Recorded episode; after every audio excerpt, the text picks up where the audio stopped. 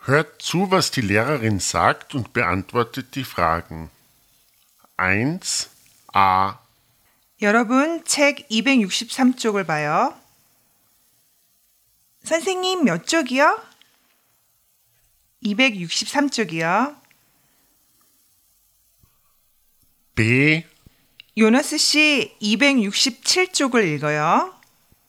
네. 267쪽이요. 네. 리사는 영화를 보고 싶어 해요. 리사하고 민지는 영화관 안에서 만나요. 2. 아줌마, 사과 하나에 얼마예요? 한 개에 3,500원이고 세 개에 만 원이에요. 3. Hört zu und sucht die richtige Handynummer von Chechong heraus. 재정 씨는 핸드폰이 두 개 있어요? 네, 저는 핸드폰이 두 개예요. 한 개는 한국 핸드폰이에요. 그래요? 그럼 한국 핸드폰 번호는 몇 번이에요? 010에 9450에 2731이에요.